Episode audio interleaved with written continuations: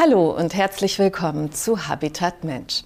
Bei uns dreht sich alles um das Mikrobiom im Superorganismus. Und unser Thema heute ist der Mikrobiom-Stuhltest. Sie haben noch nichts davon gehört? Dann wird es höchste Zeit, denn er kann interessante Informationen liefern.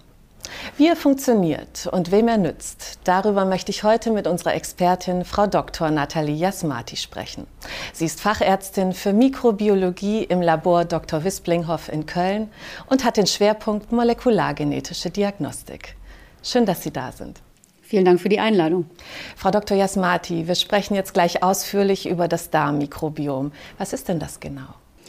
Also wenn wir von Mikrobiom sprechen, dann meinen wir damit erstmal nur die Gesamtheit aller Mikroorganismen, die auf und mit uns leben. Und Sie haben jetzt gerade schon gesagt, das Darmmikrobiom, das ist sicherlich das bekannteste.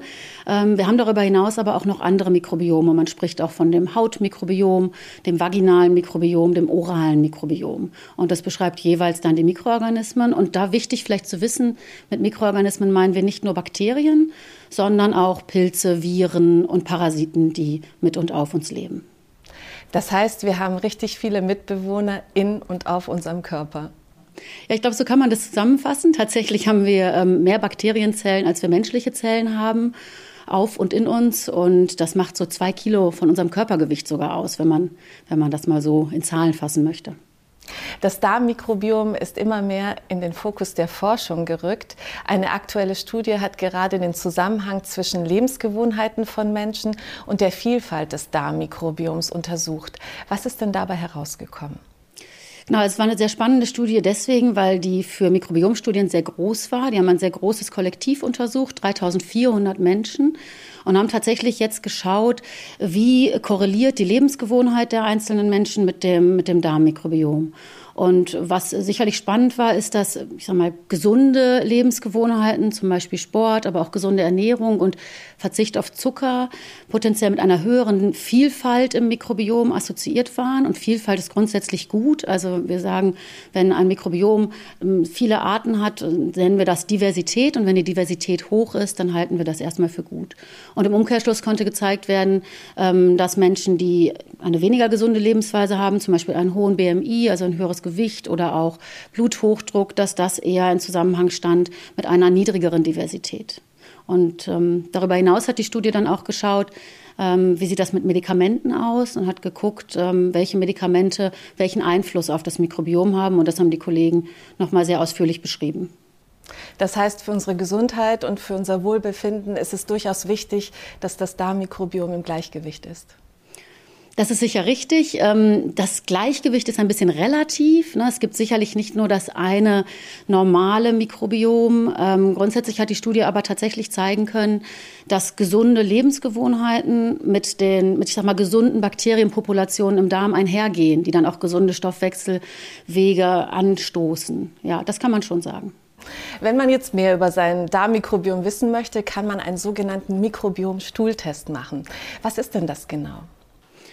Genau, also das ist die Mikrobiomanalyse und die, die Idee dahinter ist herauszufinden, wer lebt denn da mit mir. Ne, dafür nimmt man dann eine Stuhlprobe zum Beispiel und möchte jetzt wissen, welche Bakterien sind in dieser Probe drin. Und bei diesem Stuhlmikrobiomtest, wie Sie sagen, geht es vor allem nur um die Bakterien. Also wir schauen da nicht nach Pilzen oder Viren.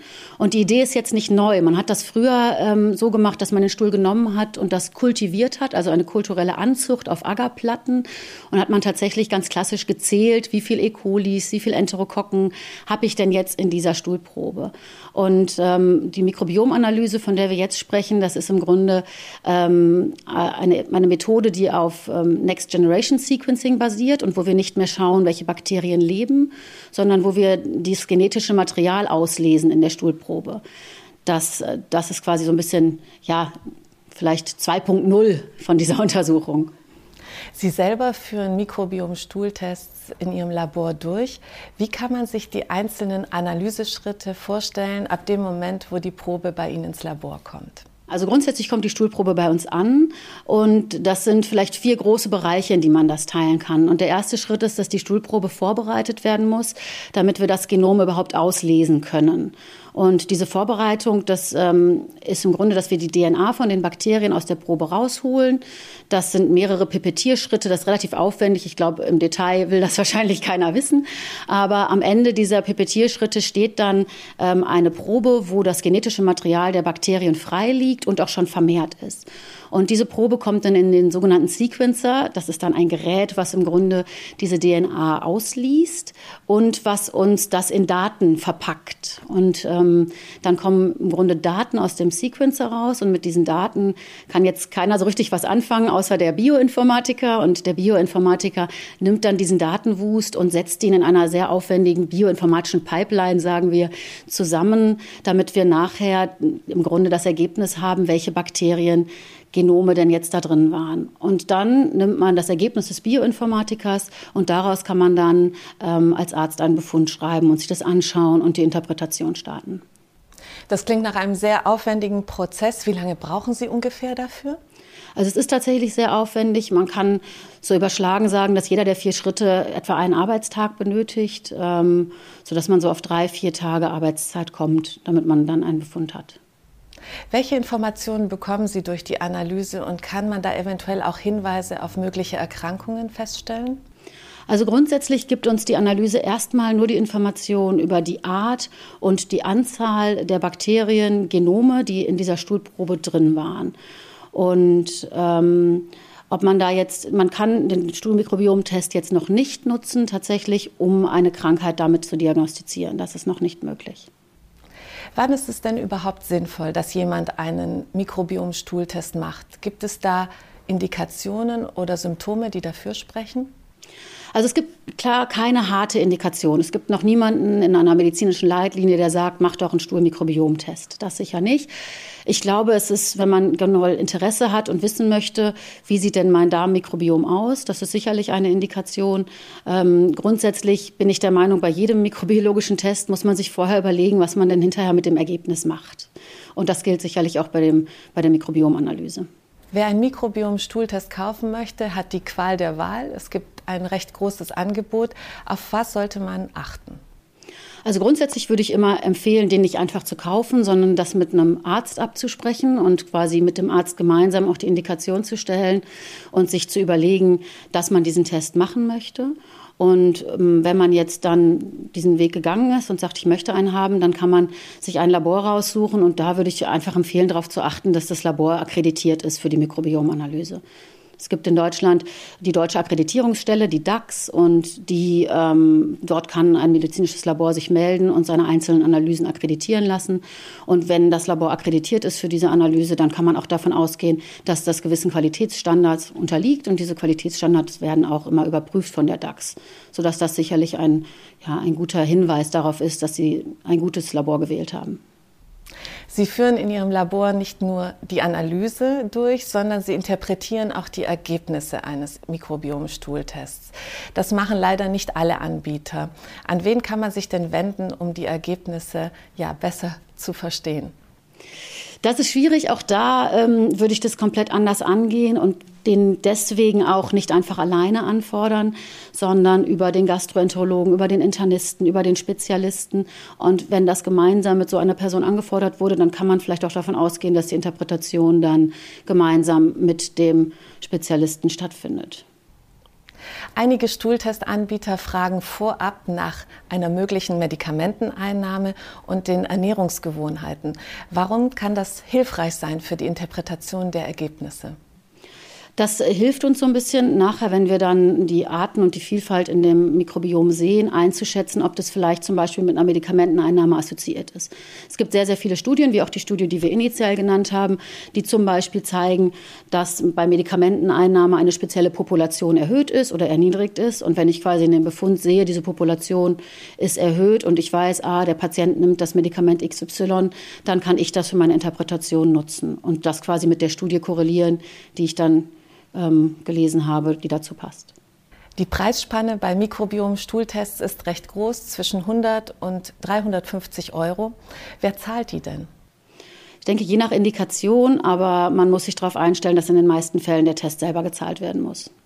Wenn tatsächlich bei jemandem ein Ungleichgewicht festgestellt wird im Darmmikrobiom, was kann derjenige tun, um es zu verbessern?